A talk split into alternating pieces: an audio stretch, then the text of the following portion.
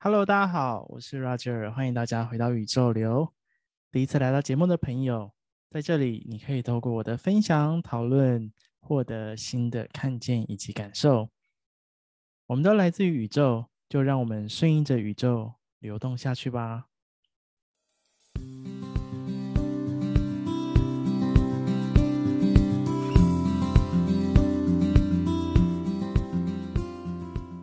前阵子刚举办完二零二零年的东京奥运赛，那想必大家在电视上或者是在网络媒体上，其实看到东京奥运的许多的比赛场景，应该都非常的兴奋，然后也觉得哇，每一个选手真的是用尽了全力在表现。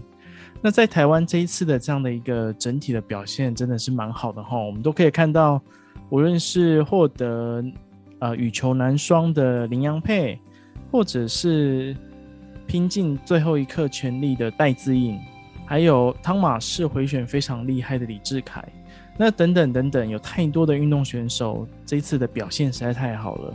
那在这个过程当中，真的是看到他们拼尽全力的展现，还有把他们这一段练习的过程啊的这样的一个结果啊，能够展现出来。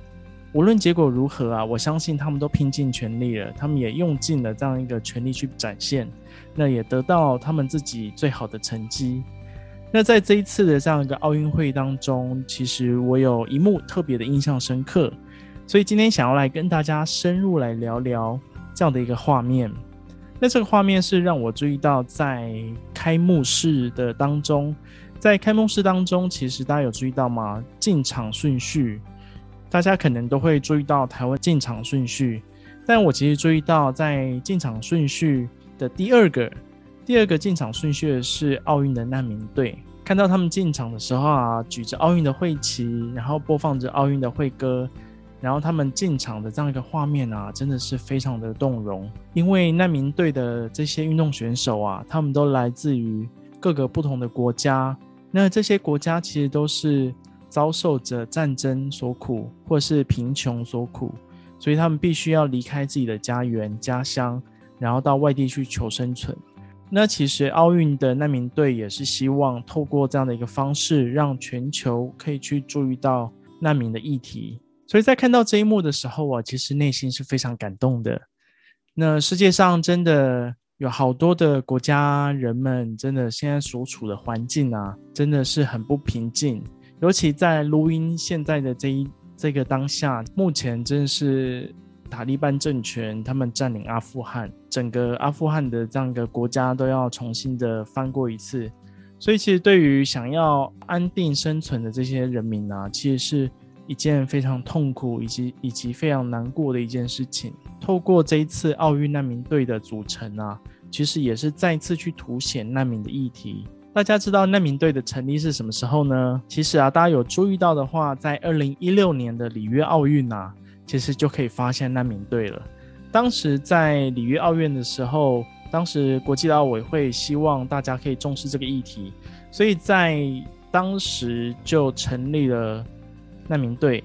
虽然参加的选手不多，但这一次的东京奥运，这次来自十一个国家、二十九位的参赛选手。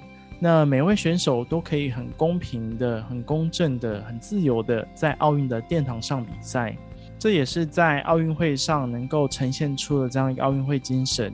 也因为奥运会的精神啊，能够让难民的这些国家还有选手能够有机会、有舞台能够去展现。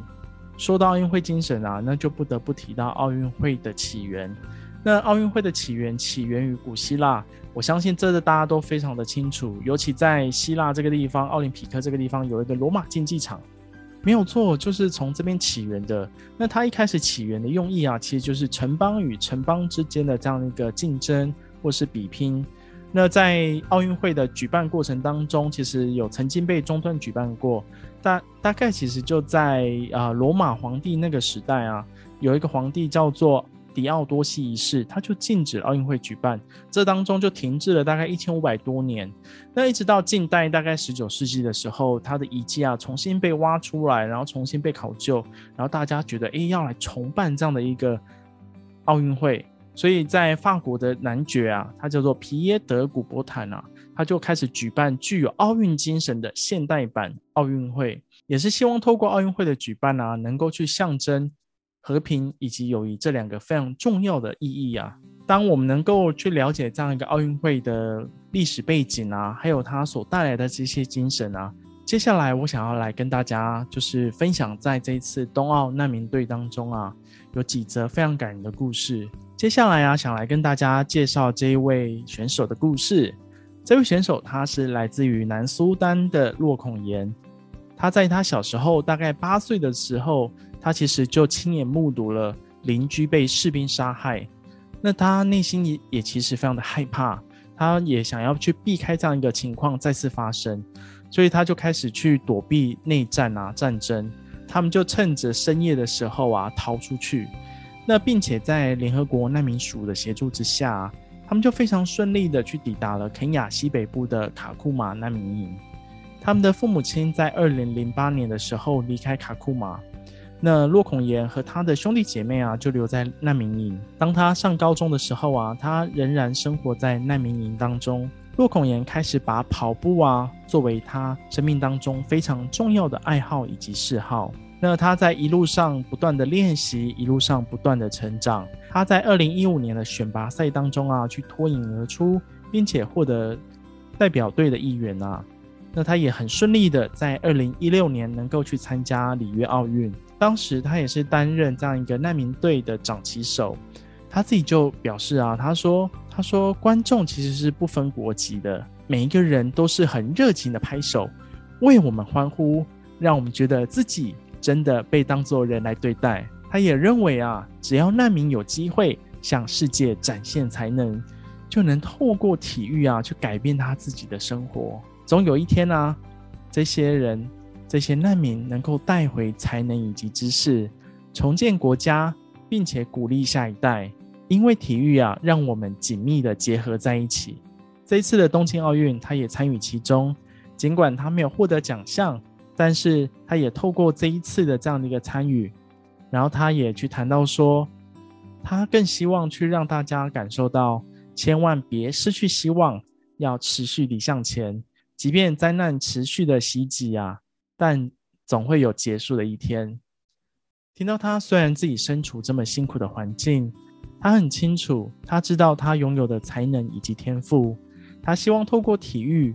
来去激起人们的心中的希望，他希望透过他的跑步，能够让更多人能够去看见他们。那这是第一则来自南苏丹洛孔言的故事。接下来，我想要来继续分享另外一则，另外一则故事啊，它是来自于以色列的难民，他叫穆罕默德。他为了要参加奥运比赛啊，他其实就有谈到说，他参加奥运更重要的目的啊，他是希望代替那八千万的难民啊，能够为他们而跑。他虽然比赛当中非常的紧张，但是他很清楚知道，当那个鸣枪响起的时候啊，其实他就是要为这八千万名的难民而跑啊，紧张的情绪其实都会跑掉。那接下来来谈谈穆罕默德的故事。穆罕默德与父亲一家人啊，其实长期居住在战乱频仍的苏丹。那十岁的时候啊，他的父亲在苏丹西部的达尔富尔，当时遭到政府支持的民兵组织金戈威德射杀。还是年轻的他啊，就被迫必须要去工作，然后养活家庭。在二零一零年的时候。穆罕默德决定要逃难，他就是想从苏丹逃到以色列去，所以他就从他就从苏丹西部的达尔富尔北上，穿越埃及的国境，那再花三天时间徒步穿越了西奈沙漠，最终达到以色列。那在穆罕默德居住的以色列特拉维，他把田径当做他毕生想要。一辈子从事的这样一个职志，那他逃到以色列之后啊，他就加入了 Ali Runners 俱乐部。这个俱乐部其实是一个特别为以色列特拉维夫弱势社群组织的这样一个群体。他在二零一六年的时候顺利的参加里约奥运，虽然当时的难民队选手不多，但是这一次的东京奥运的选手谈他就有二十九位。他在这一次的比赛当中啊，他也去很深刻谈到说，他会为了全世界八千万个离开家园、找寻更好生活的人们而跑。帮助他们达到他们的目标，这是他内心所深深渴望的。他希望透过他的奔跑，他的跑步，能够让人们去重视这个议题，也希望自己的勇气、毅力、希望，也可以带给这些逃离家园的人们。所以他有特别谈到说，能够以难民队的身份啊，来代表大家来参赛。他说，这是他内心中。他毕生中一个最大最大的荣耀。听完两位选手的故事，是否能够感受到他们心中非常强韧的信心、信念？他们即便面临生活上许多的挑战，即便面临家园纷乱，他们还是怀抱着希望及勇气，非常正面正向的看待所有事情。透过他们的故事。